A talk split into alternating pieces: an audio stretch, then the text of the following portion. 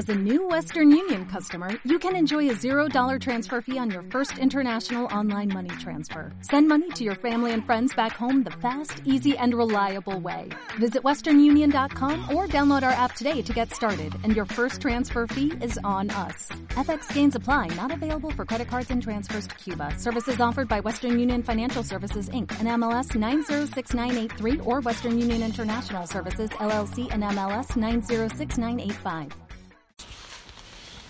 Filipenses capítulo 2, vamos a leer desde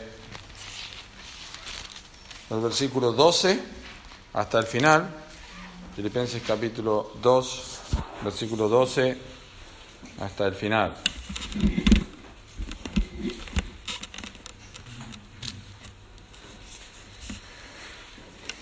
Por tanto, amados míos, como siempre habéis obedecido, no como en mi presencia solamente, sino mucho más ahora en mi ausencia, ocupaos en vuestra salvación con temor y temblor, porque Dios es el que en vosotros produce así el querer como el hacer, por su buena voluntad. Haced todo sin murmuraciones y contiendas, para que seáis irreprensibles y sencillos, hijos de Dios sin mancha, en medio de una generación maligna y perversa, en medio de la cual resplandecéis como luminares en el mundo, asidos de la palabra de vida, para que en el día de Cristo yo pueda gloriarme de que no he corrido en vano, ni en vano he trabajado. Y aunque sea derramado en libación sobre el sacrificio y servicio de vuestra fe, me gozo y regocijo con todos vosotros, y asimismo gozaos y regocijaos también vosotros conmigo. Espero en el Señor Jesús enviaros pronto a Timoteo, para que yo también esté de buen ánimo al saber de vuestro estado, pues a ninguno tengo del mismo ánimo y que tan sinceramente se interese por vosotros, porque todos buscan lo suyo propio, no lo que es de Cristo Jesús. Pero ya conocéis los méritos de Él, que como hijo a padre ha servido conmigo en el Evangelio. Así que a este espero enviaros luego que yo vea cómo van mis asuntos, y confío en el Señor que yo también iré pronto a vosotros. Mas tuve por necesario enviaros a Epafrodito, mi hermano y colaborador y compañero de milicia, vuestro mensajero y ministrador de mis necesidades, porque él tenía gran deseo de veros a todos vosotros y gravemente se angustió porque habíais oído que había enfermado, pues en verdad estuvo enfermo a punto de morir. Pero Dios tuvo misericordia de él, y no solamente de él, sino también de mí, para que yo no tuviese tristeza sobre tristeza. Así que le envío con mayor solicitud para que al verle de nuevo os gocéis y yo esté con menos tristeza.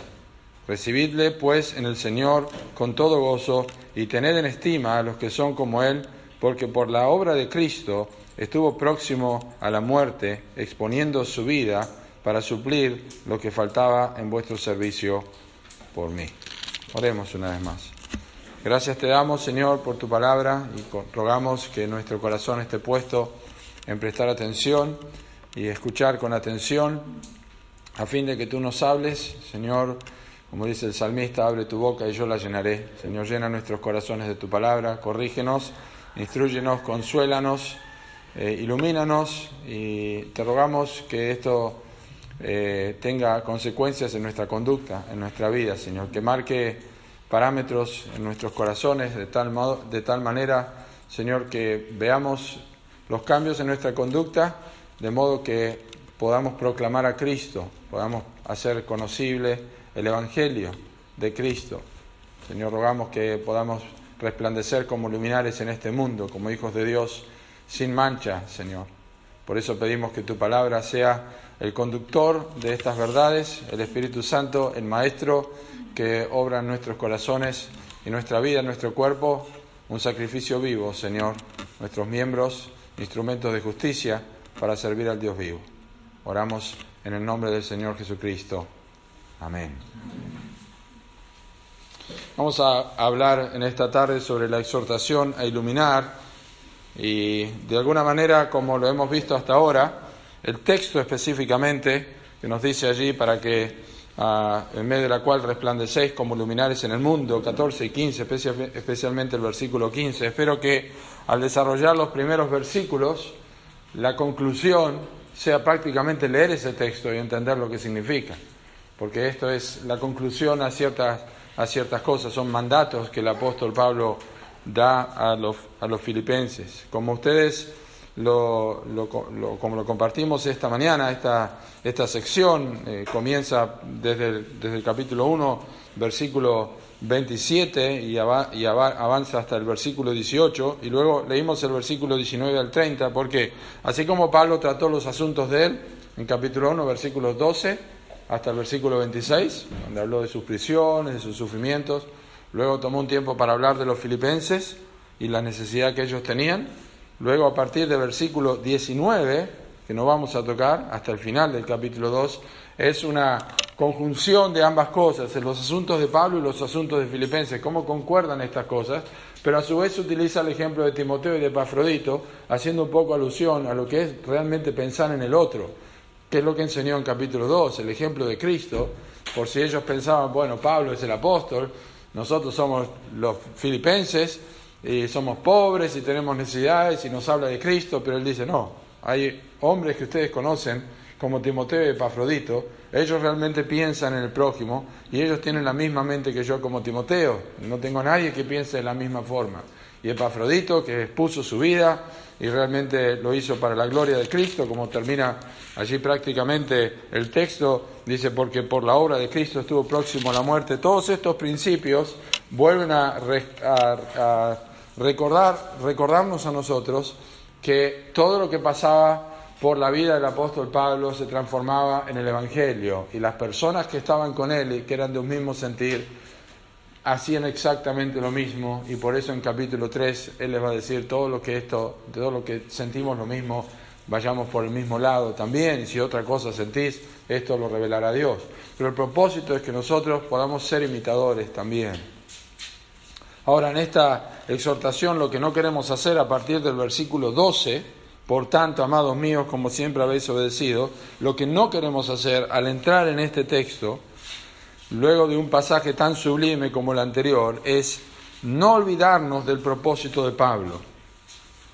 Cuando comenzamos aquí y después de ver el pasaje del capítulo 2 y la humillación y exaltación de Cristo, no queremos olvidarnos del propósito de Pablo. No queremos sacar un texto de su contexto, no queremos sacar una enseñanza de su contexto, no importa lo sublime que parezca, nosotros tenemos que interpretarla a la luz del contexto literario, a la luz del contexto histórico y del propósito de la carta. Es la manera que debemos mirar las escrituras, que así, el contexto y el propósito es que así como los sufrimientos de Pablo redundaban para el progreso del Evangelio, así los problemas de los filipenses también deberían tener el mismo resultado. Ese es el deseo del apóstol Pablo, es lo que comunica. Hay una relación de tanta amistad y amorosa entre Pablo y los filipenses que no tiene problema de expresarle esto en términos de cariño y por eso aquí dice, por tanto, amados míos. No, no está enojado el apóstol Pablo, está preocupado por ellos. Y quiere que ellos vivan de la misma forma, que sus problemas redunden para el progreso del Evangelio. No importa que no estuvieran en cadenas como él, ellos son hijos de Dios y ellos pueden ser efectivos en la proclamación de las glorias de Cristo para la gloria de Dios, como termina el versículo 11, como lo fue Cristo, como lo fue Pablo, ellos también pueden hacer lo mismo. O sea, la efectividad para resplandecer como luminares en el mundo radica en la comprensión de ciertas verdades que nosotros vamos a ver a continuación. Eso tenemos que entender. Hay ciertas verdades que están aquí que determinan la efectividad nuestra y de los filipenses y también nuestra sobre poder resplandecer como luminares en el mundo. Y está hablando del imperio romano, está hablando del contexto eh, social, eh, cívico y el entorno de, la vida cotidiana de los filipenses. Ellos debían resplandecer, hablando de que era un mundo pagano, un mundo sombrío, un mundo sumido en tinieblas ellos estaban allí como creyentes. De allí les destaca que ellos obviamente deberían tener unidad.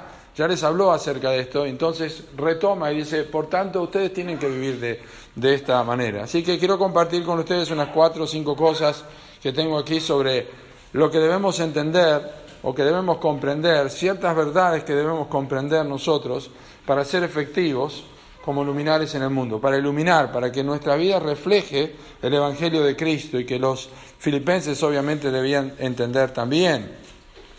En primer lugar, una comprensión de lo que es la obediencia. Dice, por tanto, amados míos, como siempre habéis obedecido. Una comprensión de la obediencia. La obediencia, queridos hermanos, fue la marca de Cristo. En versículo 8 del capítulo 2 ya lo dijo. El apóstol Pablo hablando de él, estando en la condición de hombre, se humilló a sí mismo haciéndose obediente hasta la muerte de cruz. Jesús dijo en Juan capítulo 8, yo hago siempre lo que le agrada. La vida de Cristo fue marcada por la obediencia. Este es mi Hijo amado el cual tengo complacencia. He aquí vengo Dios para hacer tu voluntad, como en el rollo del libro está escrito de mí, textos del Antiguo Testamento que nos hacen referencia al Señor Jesucristo. La vida de Cristo fue una vida marcada por la obediencia. Ya, lo, mencionamos esta mañana en Hebreos capítulo 5. Por lo que padeció, aprendió la obediencia, fue perfeccionado, no en el sentido de que Cristo no era completo, sino que como ser humano vivió una vida de obediencia para ejemplificar lo que realmente era una sujeción a Dios. Entonces la obediencia es muy importante que nosotros la entendamos, era una marca de Cristo y es una marca de los verdaderos discípulos. En el capítulo 2 versículo 12, esta es la marca de los verdaderos discípulos. Como siempre habéis obedecido, y este siempre tiene que ver con el capítulo 1, cuando dice, por vuestra comunión en el Evangelio desde el primer día hasta ahora. Es decir, siempre la vida de los filipenses se caracterizó en, en, en este aspecto por la obediencia, en otras cosas más, pero la obediencia era la marca de los filipenses. Y la obediencia y la comprensión de la obediencia del cristiano es sumamente importante porque es una marca del cristiano. Romanos 6, si ustedes me, acompañan un momento, ah, lo ejemplifica de esta manera. En Romanos capítulo 6, quiero que leamos en versículo, ah, desde el versículo 15. Dice Romanos 6, 15. ¿Qué pues? ¿Pecaremos porque no estamos bajo la ley, sino bajo la gracia, en ninguna manera. ¿No sabéis que si os sometéis a alguien como esclavos para obedecerle, sois esclavos de aquel a quien obedecéis, sea del pecado para muerte, o sea de la obediencia para justicia? Pero gracias a Dios que aunque erais esclavos del pecado, habéis obedecido de corazón aquella forma de doctrina a la cual fuisteis entregados. Esta es una imagen de, de la fundición de un elemento que se funde y se echa en un molde y toma la forma de eso. Nosotros fuimos echados en la forma de Cristo a través del Evangelio y nosotros ah, fuimos entregados a ellos y libertados del pecado, vinisteis a ser siervos de la justicia. Hablo como humano, por vuestra humana debilidad, que así como para iniquidad presentaste vuestros miembros para servir a la inmundicia, u obedecer a la inmundicia y la iniquidad, así ahora para santificación presentad vuestros miembros para servir a la justicia. El tema de la obediencia es un tema reiterado en todo el Nuevo Testamento, en la vida de Cristo y en las epístolas. De hecho, Pablo comienza su primera la carta a los romanos con estas palabras. Escuchen, primeramente doy gracias a Dios, gracias a mi Dios mediante Jesucristo con respecto a todos vosotros, de que vuestra fe se divulga por todo el mundo eh, perdón, dice eh, eh, versículo 5, y por quien recibimos la gracia del apostolado para la obediencia a la fe en todas las naciones por amor de su nombre, entre las cuales estáis también vosotros llamados a ser de Jesucristo. Ustedes leen el libro de Colosenses o leen el libro de Efesios, van a ver que cuando habla de la vida pasada, el apóstol Pablo habla de los hijos de desobediencia. Es una forma de mencionar a los inconversos, a los incrédulos. Todos nacemos en la condición de desobediencia, somos hijos de desobediencia. En capítulo 5 Pablo habla a los romanos de la desobediencia de un hombre, hablando de Adán, y la obediencia de un justo. Pero está refiriéndose a esta, esta cualidad, esta característica del inconverso. El creyente es entregado a la obediencia a la fe. El inconverso, según 2 Tesalonicenses capítulo 1, versículo 8, son, resisten a la verdad y son desobedientes para lo cual fueron también destinados. La desobediencia, queridos hermanos, es una característica del inconverso, no es una característica del creyente. El inconverso vive en desobediencia, el creyente desobedece, pero no vive en desobediencia. Y esto es lo que cambia, esto es lo que causa la confusión en muchas iglesias hoy día. Es la vida desobediente, personas intermitentes en su andar con Cristo. Y nosotros insistimos en llamarles hermanos, insistimos en, en, tratar de encontrar en ellos las virtudes de Cristo, cuando esto es algo que debe salir naturalmente, porque la obediencia es la característica del cristiano, es la obediencia a la fe.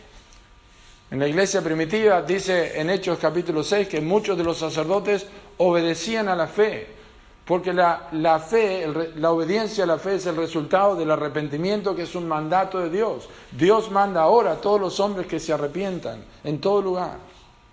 Así que necesitamos comprender la obediencia para que aprendamos lo que es reflejar o, vivir como luminares en este mundo. Y este énfasis en la obediencia por parte de Pablo a los filipenses va de la mano con un genuino interés por ellos.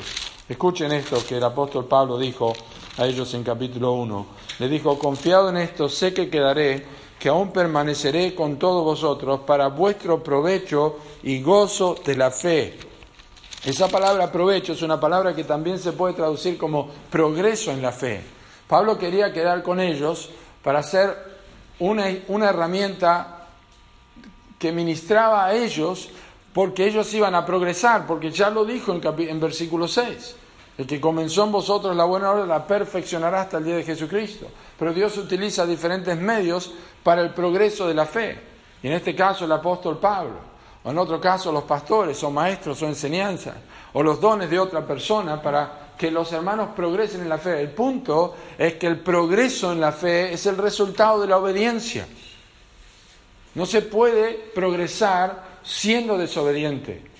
Los, desobedientes retroceden, pero los que obedecen lo hacen para preservación del alma, dice el libro de Hebreos.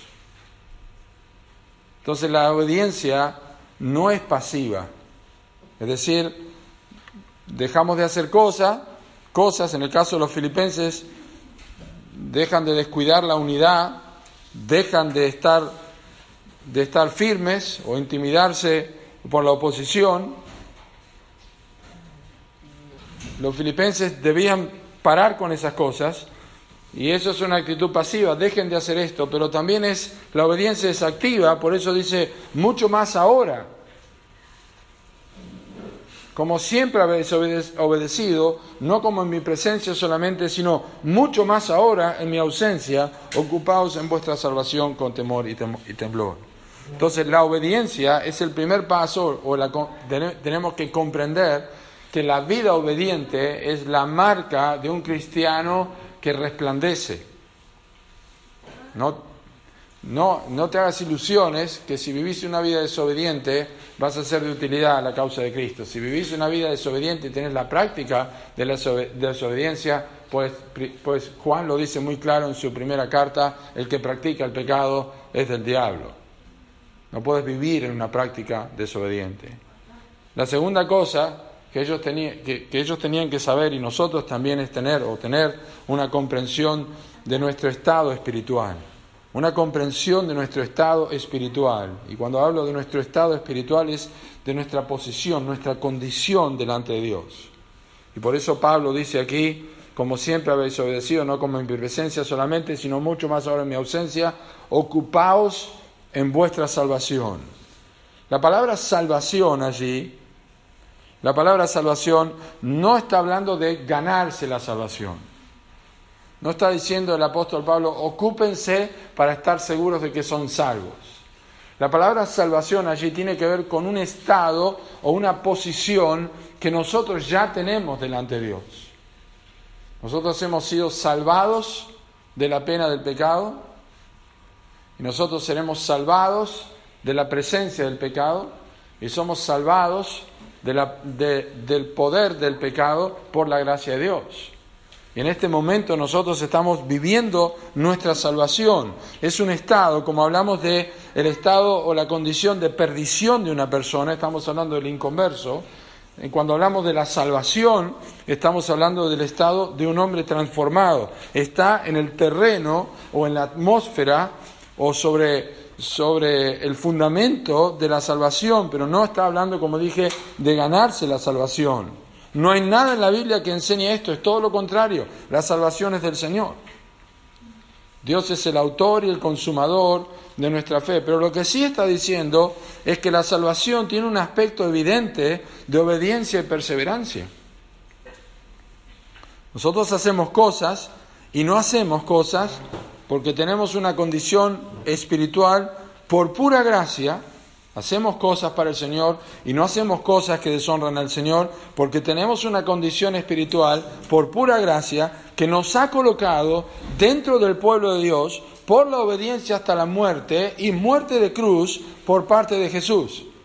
Ese es el principio por el cual nosotros obedecemos lo que Dios nos pide y obedecemos a lo que Dios pide que no hagamos. Es por causa de Cristo. Ese es el principio. Pero yo soy una persona salvada, soy una persona transformada. Y Pablo está diciendo a los filipenses, ustedes deben ocuparse de la vida que ya tienen en Cristo. Esta palabra ocuparse allí no, no significa eh, completar algo, porque ya está completa nuestra salvación. Pero tiene la idea de llevar a cabo algo, de transportar algo, de continuar en algo. Porque el que comenzó en vosotros la buena obra la va a perfeccionar hasta el día de Jesucristo. Y ese perfeccionamiento Dios lo hace a través del Espíritu Santo, utilizando su palabra y utilizando los medios de gracia que Él nos ha dejado. Pero necesitamos una comprensión de nuestro estado espiritual. Nosotros somos salvos, nosotros somos obedientes, tenemos que entender la obediencia, pero también tenemos que entender nuestro estado de salvación. Es la certeza de la salvación, es la posición donde estamos nosotros. Dios nos ve sin mancha, con una sola ofrenda hizo perfecto para siempre a los santificados, dice Hebreos capítulo 10. Estamos en Cristo, somos perfectos, sentados en lugares celestiales, junto a Él. Los filipenses tenían que entender esto también. Si querían iluminar, si querían vivir como es digno del Evangelio, no solamente tenían que practicar la obediencia, pero también tenían que entender que ellos debían ocuparse en esto. Una tercera comprensión que es necesario tener es una comprensión de lo vulnerables que somos. Vivir para Cristo no es vivir para, para Chile o para Argentina como un patriota. Es relativamente poco el problema que uno puede tener en ser un patriota. Pero vivir para Cristo como la Biblia lo enseña, hace que nosotros debamos comprender nuestra vulnerabilidad. Y eso es lo que Pablo dice en el versículo 12, cuando dice, debemos ocuparnos, ocuparnos en nuestra salvación, ocupados en vuestra salvación, con temor y temblor. Con temor y temblor.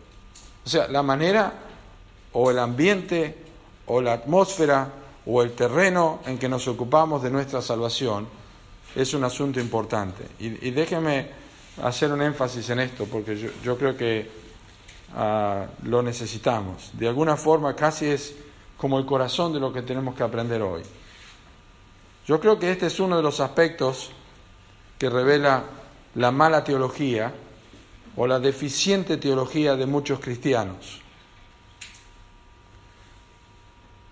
Me refiero a la incapacidad de, pensar lo vulnerables que somos. Y esto se debe no solamente a un descuido personal del estudio de la Biblia, sino también en muchas ocasiones del púlpito al que están expuestos generalmente. La falta de comprensión de lo vulnerables que somos como seres humanos, como creyentes, es el resultado de una mala teología. Y esta mala teología es el resultado de nuestro descuido de estudiar las escrituras, pero también del descuido de los púlpitos, muchas veces, al que nosotros estamos expuestos. Estoy diciendo que es una mala o deficiente teología por el hecho de que el concepto que tiene el cristiano teológicamente del hombre, su condición, su corazón, no es el que la Biblia enseña. Por lo tanto, su comprensión de temor y temblor es consecuentemente raquítico o deficiente. Es decir, se le enseña al cristiano desde el púlpito o se le enseña a través de libros en cómo lograr esto, cómo lograr aquello. Tú puedes ser poderoso, tú puedes, tú tienes, Dios tiene un propósito para tu vida. Vas a lograr, saca lo mejor que hay de adentro tuyo. Por esto y todo este, esta forma de motivacional que no tiene nada que ver con la Biblia. Hace unos meses atrás pasé por una librería cristiana y había un libro ahí de Joel Osteen que decía cómo sacar lo mejor de ti. Yo le dije a la persona que vendía el libro, le dije, yo no entiendo porque la Biblia dice cómo sacar lo peor de mí. La Biblia enseña lo peor de mí, no lo mejor de mí. Y se quedó pensando, mirando. Yo no necesito que me digan lo mejor de mí, yo necesito saber lo peor de mí para ver lo mejor de Cristo. Pero este principio necesitamos conocerlo, necesitamos vernos vulnerables, como la Biblia enseña que somos. Es decir, creyentes autosuficientes o bien creyentes que piensan que no tienen impedimentos puntuales en sus vidas para vivir de manera bíblica la obediencia. Y entonces, claro, pero pastor, nos dice todo lo puedo en Cristo que me fortalece. Ya vamos a llegar a eso. Ya vamos a llegar a eso. Y espero cuando lleguemos entendamos qué es lo que quiso decir Pablo.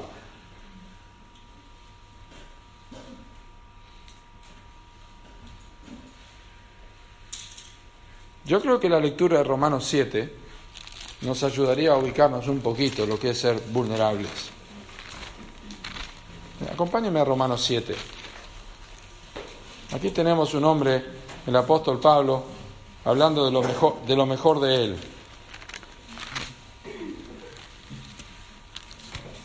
Y dice en Romanos 7, versículo 9, y yo sin ley vivía en un tiempo, pero venido el mandamiento, el pecado revivió y yo morí. Y hallé que el mismo mandamiento que era para vida, a mí me resultó para muerte. Porque el pecado, tomando ocasión por el mandamiento, me engañó y por él me mató, de manera que la ley a la verdad es santa y el mandamiento santo, justo y bueno. Luego lo que es bueno vino a ser muerte para mí en ninguna manera, sino que el pecado, para mostrarse pecado, produjo en mí la muerte por medio de lo que es bueno, a fin de que por el mandamiento el pecado llegase a ser sobremanera pecaminoso, porque sabemos que la ley es espiritual, mas yo soy re poderoso, yo soy re bárbaro para para ir adelante. Yo soy carnal, vendido al pecado porque lo que hago no lo entiendo, pues lo que hago, pues no hago lo que quiero, sino lo que aborrezco, eso hago. Y si lo que no quiero, eso hago, apruebo que la ley es buena. De manera que ya no soy yo quien hace aquello, sino el pecado que mora en mí. Y yo sé que en mí, esto es en mi carne, no mora el bien. Porque el querer el bien está en mí, pero no el hacerlo. Porque no hago el bien que quiero, sino el mal que no quiero, eso hago. Y si hago lo que no quiero, ya no lo hago yo, sino el pecado que mora en mí. Así que queriendo yo hacer el bien, hallo esta ley, que el mal está en mí. Porque según el hombre interior me deleito en la ley de Dios, pero veo otra ley en mis miembros que se revela contra la ley de mi mente y que me lleva cautivo a la ley del pecado que está en mis miembros. Miserable de mí, ¿quién me librará de este cuerpo de muerte? Y luego la alabanza de Pablo a Jesucristo. Pero este temor y temblor del que habla Pablo a los filipenses, ocupados en vuestra salvación con temor y temblor, es, en otras palabras, romanizando filipenses, decir, ocupados en vuestra salvación, recordando que sois miserables, aparte de la obra de Cristo. Porque el pecado mora en nosotros. Entonces, si yo tengo que perseguir la santificación y yo tengo que ser obediente, pero yo digo, porque Pablo dijo también a los corintios, estuve entre vosotros con mucho temor y temblor. Cuando Pablo mandó a Timoteo a los corintios, dijeron ellos tenían mucho temor y temblor. Es el resultado de la incapacidad, del descubrir la revelación de la incapacidad del corazón. Cuando yo veo el, lo, tremendo que es la vida cristiana a la luz de Filipenses capítulo 2, de la humillación y exaltación de Cristo, que la vida cristiana, el mantenerse firme, el ser unidos, el batallar en la fe, lo extraigo del ejemplo mismo de la obediencia de Cristo y que se espera que yo viva de esa forma y que se espera que yo refleje a Cristo porque Él se humilló y porque Él pensó en mí antes que en Él, yo no tengo otra cosa que exclamar, Señor, miserable soy, ¿cómo hago para vivir la vida cristiana de esta forma? Y eso produce temor y temblor. Entonces, si yo tengo una mala teología, es una mala teología de lo que es el hombre, es una mala teología de lo que es el corazón, que, tiene, eh, que está inclinado a la maldad, aparte del Espíritu Santo, controlando nuestras vidas, dirigiéndonos, separados de mí, nada podéis hacer. Entonces, una incomprensión de lo vulnerables que somos determina una vida desobediente, una vida liviana. En cambio, una comprensión de que yo soy débil y soy vulnerable, continuamente yo estoy dependiendo de la fuente. Gracias sobre gracia, de su plenitud tomamos todo. Señor, no me dejes, Señor, no me desampares, Señor, está tú conmigo, yo estoy con vosotros todos los días hasta el fin del mundo. No podemos vivir separados de Él, no podemos vivir aparte de su dirección, no podemos vivir aparte del influjo de su poder y de su gracia en nuestras vidas, pero lo hacemos. Vivimos la vida cristiana en nuestras propias fuerzas. Muchos luchan con la ira, muchos luchan con, luchan con la lujuria, luchan con los chismes, luchan con las murmuraciones, con los enojos, con las actitudes temperamentales. En sus propias fuerzas viven frustrados, no comprenden que son vulnerables, creen que tienen, que batallar en sus propias fuerzas.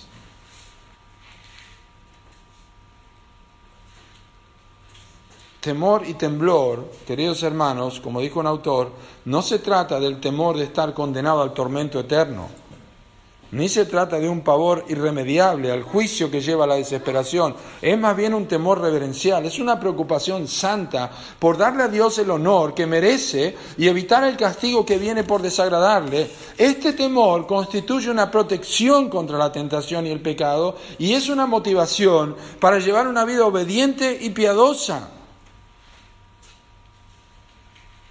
Es esa visión de Dios que necesitamos. Esa, yo le llamo la teología de José en el Antiguo Testamento.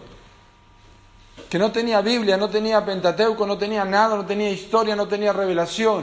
Y cuando la esposa de Potifar lo llevó para acostarse con él, él dijo, ¿cómo haría yo este grande mal y pecaría contra Dios? No contra tu esposo, ni contra tu vida, ni contra Faraón, sino contra Dios. David también descubrió eso, pero después de su pecado dijo, contra ti, contra ti solo he pecado. Es una visión de Dios que hace que el pecado en mi vida, mi debilidad, se vea tan grande que yo necesite una dependencia inmediata de Él. Entonces no es solamente que soy vulnerable por causa de mi pecado, sino que soy vulnerable porque ¿cómo puedo agradar a un Dios como lo revela la Biblia, tres veces santo. Isaías dijo, yo soy muerto. Han visto mis ojos al rey. Necesitamos la visión del santo. Es lo que acaban de ver los filipenses en capítulo 2. No hay mayor manifestación de la santidad y la gloria de Dios que la cruz del Calvario. ¿eh? No hay mayor gloria lo que vio Isaías en capítulo 6 es solo comparable a la cruz en los Evangelios y en Filipenses capítulo 2. Esa visión de la cruz hace que yo me, siente, me sienta miserable y que yo me ocupe en mi salvación con temor y temblor. Porque no es posible vivir la vida cristiana aparte de la obra del Espíritu Santo.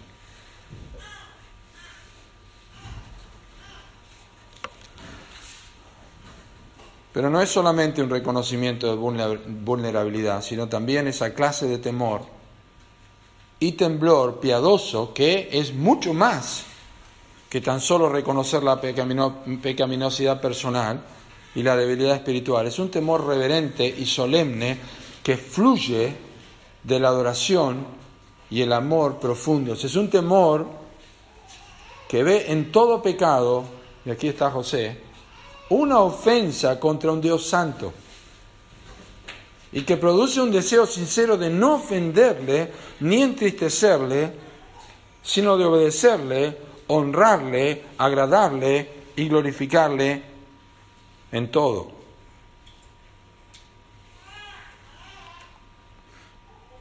De lo contrario se transforma en un legalismo. Dejamos de hacer cosas porque tengo miedo de lo que me va a pasar, de lo que Dios me puede hacer. Pero el temor reverente, aunque incluye el conocer de que Dios es justo y su ira es una manifestación de justicia, nosotros estamos libres de condenación. El temor de Dios en el creyente es un deleite. Nosotros disfrutamos a Dios. Nosotros no vivimos bajo la sombra de un garrote. Nosotros vivimos a la sombra de la cruz, hermano. Y la cruz es preciosa. Y yo obedezco a Dios porque le amo.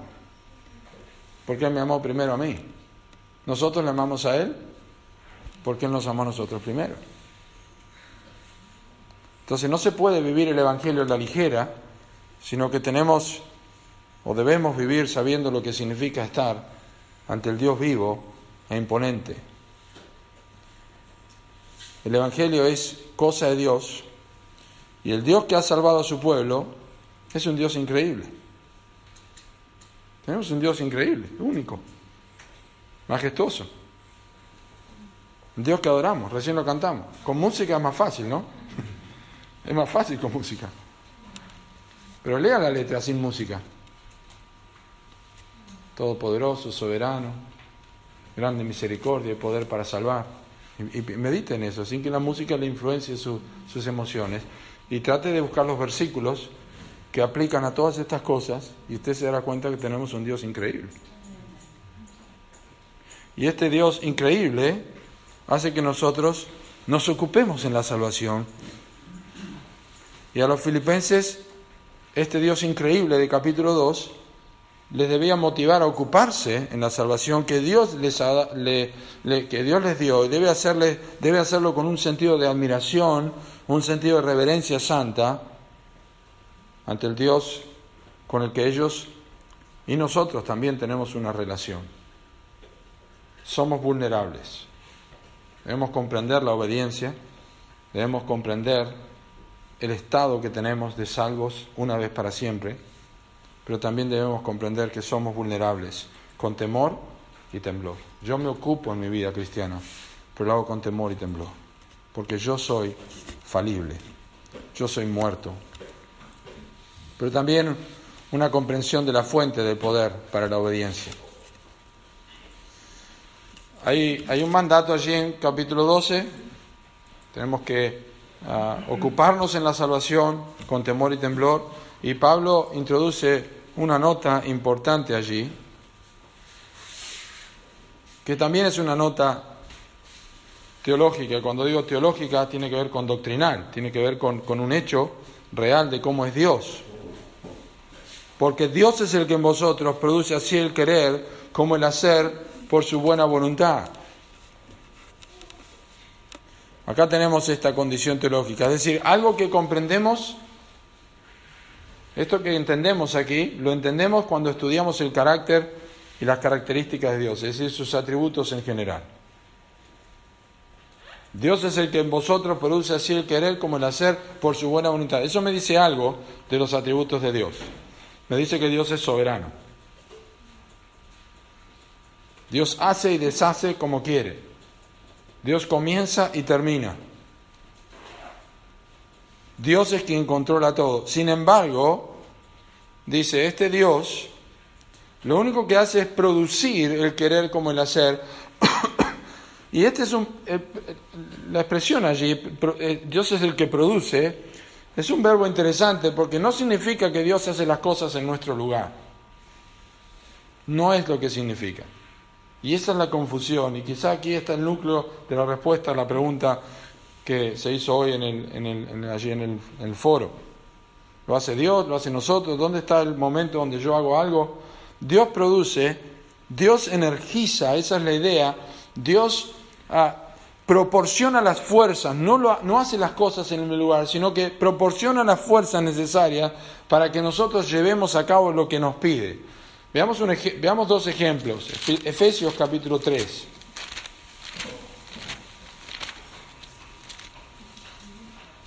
Versículo 20. Es una doxología en esta parte de, de Efesios.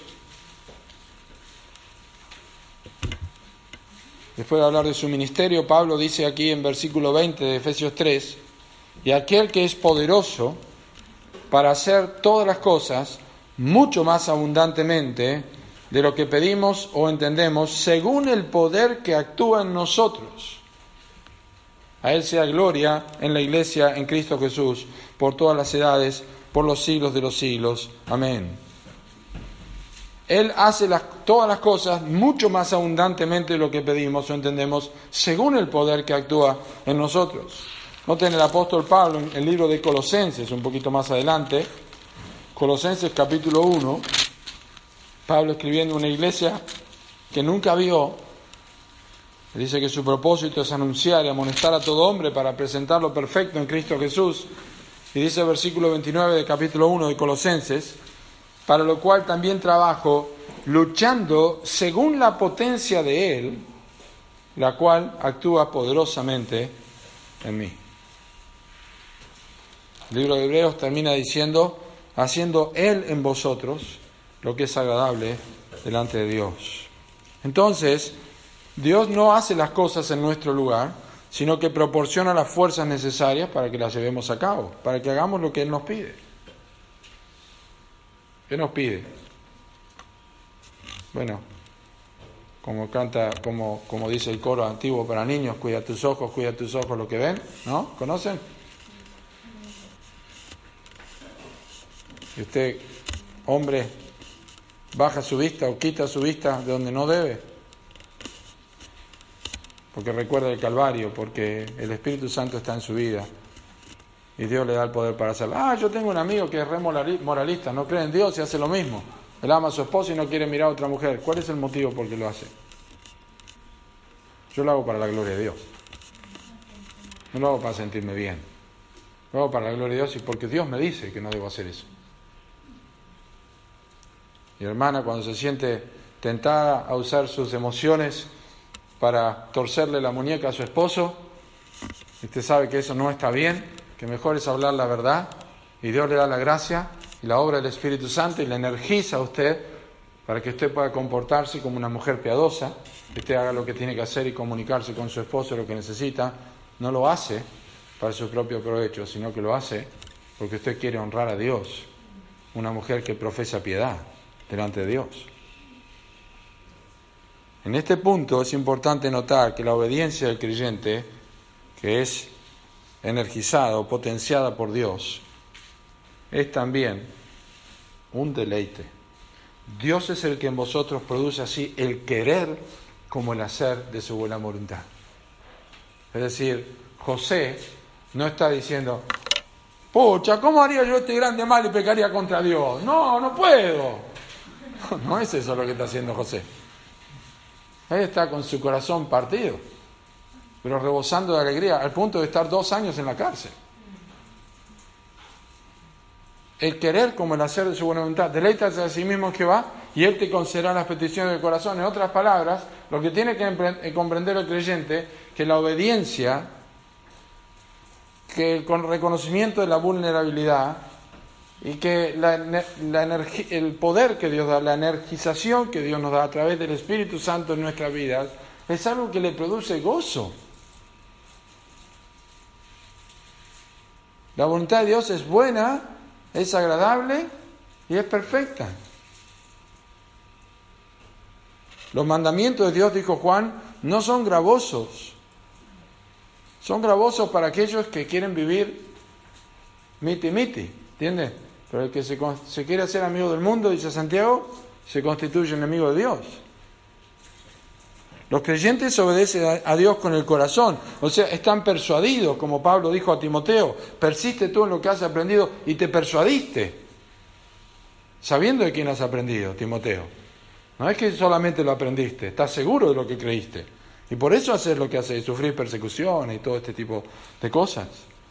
Los creyentes obedecen a Dios porque están persuadidos de, que, de lo que creen y lo que hacen. No viven en un, legalismo, viven la verdad de Romanos 12, 1 y 2. No os conforméis a este siglo, sino transformados por medio de la renovación de vuestro entendimiento. Se renueva su mente para comprobar la buena voluntad de Dios, agradable y perfecta. En otras palabras, el creyente no es alguien que sigue a Dios a regañadientes. Es decir, la base de la obediencia no es el temor y temblor sobre lo que pasaría si no obedeciéramos, más bien ser de Cristo significa haberse convertido en el verdadero sentido de la palabra, dejar que la vida de uno sea totalmente invadida por el Espíritu de Dios, de modo que Dios no solo obra para que haya un cambio de comportamiento, sino para que haya un nuevo deseo de vivir para el Dios que nos empuja hacia ese comportamiento. Por eso es que no es yo antes no iba a la iglesia, me iba mal, ahora voy a la iglesia y me siento mejor. No es esa la respuesta de un cristiano. Vivo para Cristo porque yo le amo y me deleito. No es una pesadilla para mí ir a la iglesia, no es una pesadilla leer la Biblia, no es una pesadilla servirle. Él produce el querer como el hacer. Esta es la buena vida que Dios preparó. Son los buenos pastos que están en la puerta que yo he pasado por su buena voluntad, dice, Él produce el querer como el hacer por su buena voluntad, o de su buena voluntad, también hay otras versiones que lo, que lo dicen. ¿Sabe cómo es la buena voluntad de Dios? La voluntad de Dios es su deseo. Y el deseo de Dios, queridos hermanos, no es un deseo egoísta, no es caprichoso. Dios desea lo bueno en todo sentido. Y Dios desea lo bueno porque nos ama a nosotros. Su deseo está íntimamente relacionado con su amor hacia nosotros. Es por eso que permite enfermedades, porque es lo mejor que nosotros necesitamos a veces. O limitaciones laborales, porque es lo mejor que nosotros necesitamos a veces. La buena voluntad de Dios para ellos, en este caso específicamente a los filipenses, la buena voluntad de Dios para ellos es que acaben las divisiones. Yo no puedo entender cómo Dios quiere que yo me, que le hable a Evodia. No puedo entender. Ay, Señor, no puedo creer que tenga que ir a visitar a Sintique. No, no, no puede ser lo mejor eso. Hasta que lo hacen. Cuando lo hacen, dicen, yo creo que Dios no hubiera preparado mejor amiga que vos, Sintique. Yo pienso lo mismo de vos, Evodia. Realmente los planes de Dios son tremendos. ¿Por qué? Porque Dios quiere lo mejor para nosotros.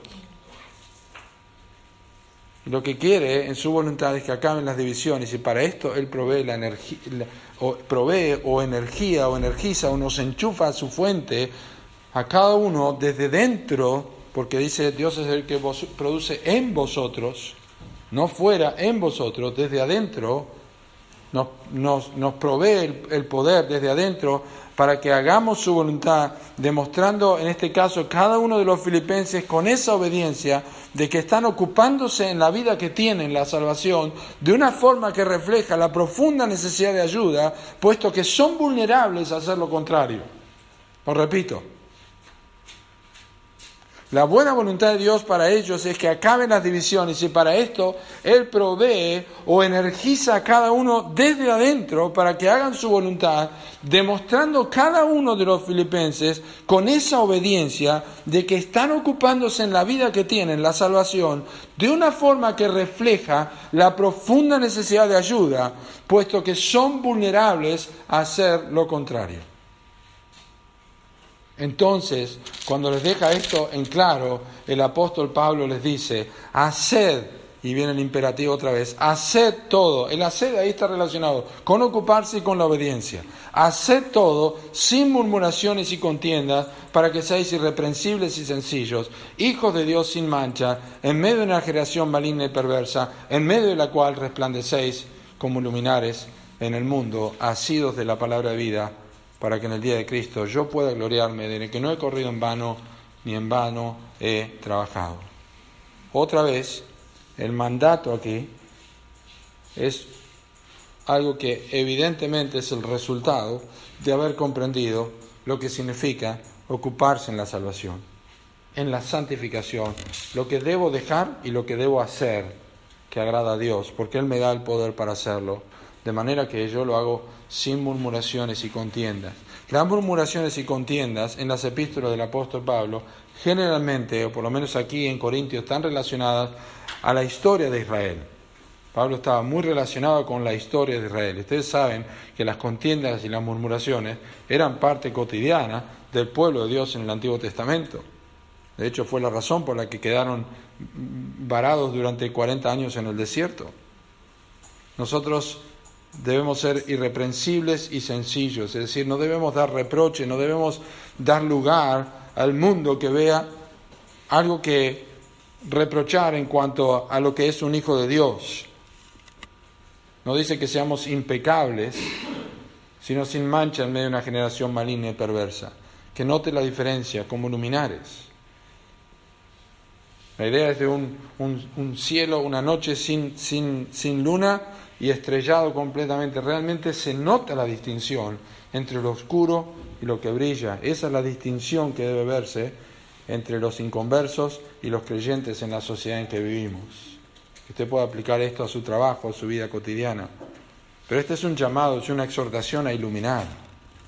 Y esta exhortación a iluminar es posible únicamente si nosotros entendemos lo que es la obediencia, lo que es la salvación, lo vulnerables que somos y la importancia de saber que Dios trabaja en nosotros profundamente. ¿Y cuál es el propósito de Pablo para todo esto? Ha sido de la palabra de vida. Es una expresión que tiene que ver con el poder para evangelizar. Porque que yo tenga un buen testimonio en un mundo impío, que yo brille en un mundo oscuro, no es pasivo otra vez, sino que es activo, así es de la palabra vida, que es el Evangelio, que en definitiva Pablo quiere que ellos entiendan, que todas estas presiones que tienen lo tomen en sus manos y lo transformen en el Evangelio. Así es de la palabra vida, que estén proclamando el Evangelio. Pues la gente puede ser atraída a Cristo a través de nuestro testimonio, pero necesitan escuchar. Nadie se convierte por mirar, sino por escuchar el Evangelio. En él también vosotros, habiendo oído la palabra de verdad, el Evangelio de vuestra salvación, fuisteis salvos. Si no creísteis en vano, dijo también a los corintios. Entonces, necesitamos recordar estas cosas, que la exhortación de Pablo a la unidad está también seguida por una exhortación a iluminar, que es el resultado de haber comprendido quién es Cristo, que es el resultado de haber comprendido su humillación y su exaltación, y por esa razón nosotros debemos ser obedientes y debemos estar ocupados en esta salvación que tenemos, que es tan grande por lo que costó a Cristo, y debemos hacerlo siempre con un reconocimiento de que somos vulnerables y que necesitamos su gracia. Pero gracias a Dios que todo lo que emprendamos, está garantizado porque Cristo está obrando a través de nosotros para su gloria y con el propósito de que evangelicemos y que hagamos notorio el Evangelio de Cristo y el progreso del Evangelio en otras personas. Vamos a orar. Señor, te damos gracias una vez más por la oportunidad que nos das de considerar tu palabra. Gracias Señor por esta gran salvación que tenemos. Y gracias Señor que Ah, para que nadie se jacte en su presencia, tú has escogido lo vil, lo menospreciado, lo necio, lo que no es, para que nadie, Señor, se estime más alto, tenga más alto concepto de sí que el que debe tener, sino que Cristo sea en todo, el, el todo en nuestras vidas. Por eso Pablo dijo, ya no vivo yo, mas vive Cristo en mí. Y lo que vivo en la carne, lo vivo en la fe del Hijo de Dios. Señor, gracias te damos por darnos toda la provisión y gracias por producir el querer. Gracias porque podemos hacer las cosas que debemos hacer porque te amamos y no porque estamos obligados, sino que tenemos el deseo, Señor, que tú has puesto en nosotros. Gracias que esta es la forma que vamos a iluminar en este mundo perverso. Te agradecemos, Señor, porque esto es una verdad, no es una teoría, no es una idea, no es una doctrina, es la verdad del cristianismo. Señor, te pido por aquellos que pueden estar aquí en esta noche y que se den cuenta que su vida no está marcada por la obediencia. No tienen el hábito de obedecer. Y todo lo que han hecho hasta ahora es simplemente representar el cristianismo de una manera eh, vaga, Señor, porque han estado haciendo esfuerzos, pero no ha sido la obra del Espíritu Santo porque no viven sus vidas. Te pido que tú alcances a cualquiera que no tenga salvación y en esta noche puedan entender que tú les has amado, que te has humillado hasta lo más profundo, hasta la muerte de cruz, y luego has sido exaltado para darnos la garantía de que en Cristo nosotros podemos tener salvación. Señor, alcanza a aquellos que no se han arrepentido de sus pecados y que crean en Jesucristo para ser salvos. En el nombre de Jesús. Amén. As a new Western Union customer, you can enjoy a $0 transfer fee on your first international online money transfer. Send money to your family and friends back home the fast, easy, and reliable way. Visit westernunion.com or download our app today to get started, and your first transfer fee is on us. FX gains apply, not available for credit cards and transfers to Cuba. Services offered by Western Union Financial Services Inc. and MLS 906983 or Western Union International Services LLC and MLS 906985.